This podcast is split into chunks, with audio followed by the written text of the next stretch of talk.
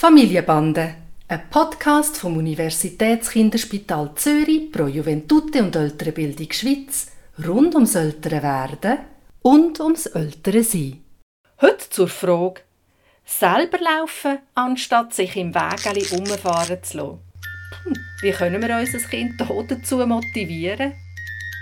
Hi Papi. Hi Joa.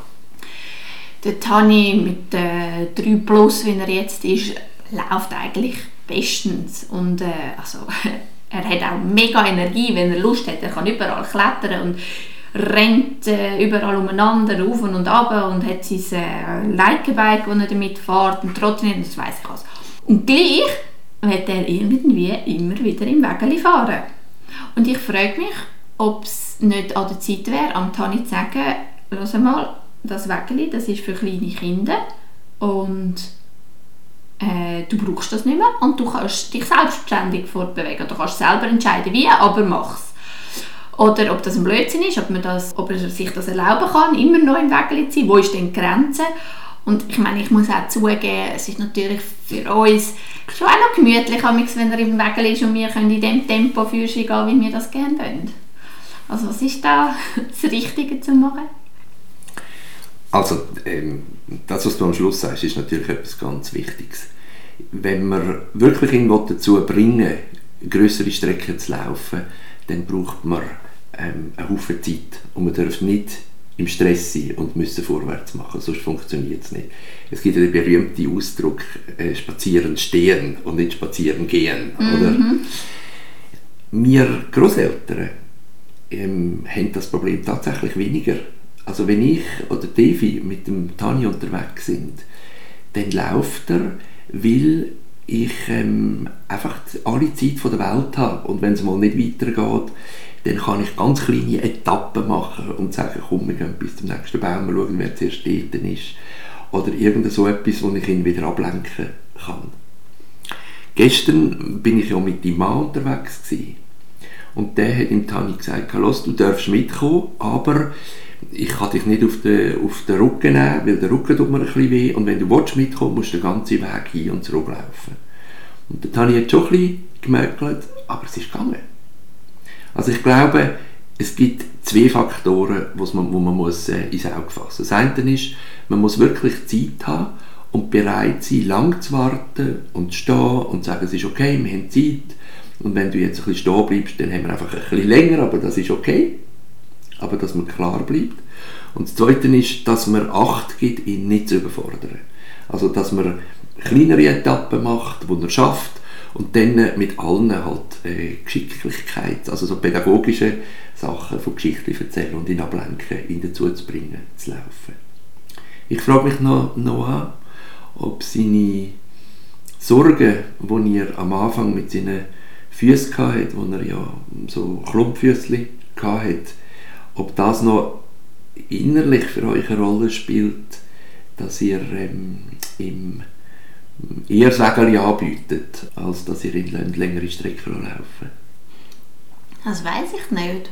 Ich kann es nicht vergleichen. der Nave ist sicher noch zu jung, um ihn einfach die Strecken laufen zu lassen. Ich weiß nicht, wie man es mit ihm machen wird. Aus, abgesehen davon, dass er erst das zweite Kind ist und wir alles anders machen. mhm.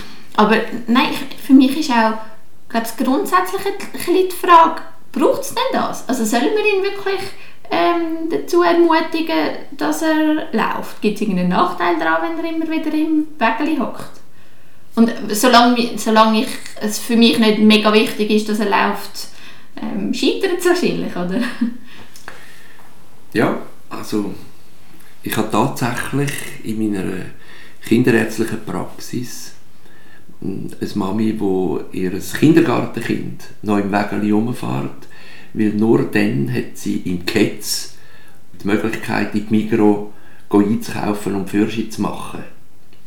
Und ich glaube, man kann, das ist jetzt etwas ganz Allgemeines, aber etwas ganz Wichtiges, man kann eine, eine Übergangsphase, also eine Phase, wo das Kind wirklich laufen lernt, kann man auch hemmen. Also, dass du wieder Zeitpunkt verpasst, wo das Kind lernt, wirklich selber zu laufen und das ähm, als etwas ganz Normales anzuschauen. Und dann sind Kinder natürlich schon raffiniert genug und sagen im Kinderwagen, sich umchauffieren ist noch cooler als zu laufen. Sie müssen entdecken, wie cool das Laufen ist und wie cool es auch ist, äh, die, die Freiheit und die Selbstständigkeit zu haben. Wenn ich den Tani sehe im Laufrad, wie geschickt er ist, wie grosse Wege er macht, mit Leichtigkeit. Äh, letztens ist er sogar ein steiler Weg mit mir drauf, mit dem Laufrad, wo ich nur so gestaunt habe. Dann glaube ich, ist das längstens nicht mehr etwas von der Kraft, sondern es ist halt auch eben mega cool im Wägeli zu sein oder beim Vater oder beim Großvater auf dem Buckel zu sein. Das glaube ich, das gefällt ihm natürlich. Und dort einen guten Weg zu finden, dass das Laufen eine Selbstverständlichkeit wird, das braucht ein bisschen Animation. Und in welchem Alter ist denn das? Was, wo ist so die Schmerzensgrenze vom Alter her? Wo, es jetzt einfach angebracht ist, dass man den Übergang macht von meinem Wägeli hocken zu sich selber fortbewegen? Also wir Entwicklungsspezialisten sind natürlich äh, sehr für Variabilität und ich glaube, ich kann dir kein Alter sagen. Also das Kindergartenkind, das ständig im Wägeli war, das ist für mich entwicklungshemmend gewesen. Aber das Kindergarten. Und wir reden jetzt von einem Dreijährigen, der eigentlich laufen kann, oder? Und ich glaube, ich würde das Kriterium eher bei dir ansetzen. Ich glaube, du musst dann aufs Laufen anfangen, ähm, das trainieren, wenn du Zeit hast. Und wenn du merkst, du bist im Stress und es geht nicht, dann würde ich das nicht machen. Und wenn du merkst, du bist ständig im Stress, dann stimmt etwas nicht. Und dann zahlst du einen höheren Preis und das Kind im Wägeli bleibt. Also das heisst, man darf auch ein Hin und Her. Man darf sagen, ähm, jetzt nehme ich mir Zeit und wir laufen und morgen habe ich einfach nicht so viel Zeit und dann bist du halt im Wägeli und so ein Hin und Her machen. Das ist die Realität. Und dann, wenn du willst, dass er läuft, dann darfst du das Wägeli nicht mitnehmen, logischerweise. Ja, aber ich habe dann auch weh. Gut, du hast einen Wagen, wo du ihn könntest drauf tun, das stimmt, ja. Ich glaube, ich würde es machen. Ich würde es mal machen, wenn du mit ihm allein unterwegs bist. Also äh, mit diesen Sachen, dass wirklich ihm die ganze Zuwendung geben, aber in die Italo laufen, sodass der noch nicht dabei ist. Okay, und noch eine letzte Frage. Du hast das Laufvelo auch erwähnt und das Trottinett und so weiter. Er hat viele Möglichkeiten, um sich fortzubewegen, die man eigentlich viel, viel lieber hat, wie das Laufen selber. Ist denn das gleich, solange er sich selber bewegt? Oder wäre es dann wichtig, auch die daheim zu lassen und einfach nur zu laufen?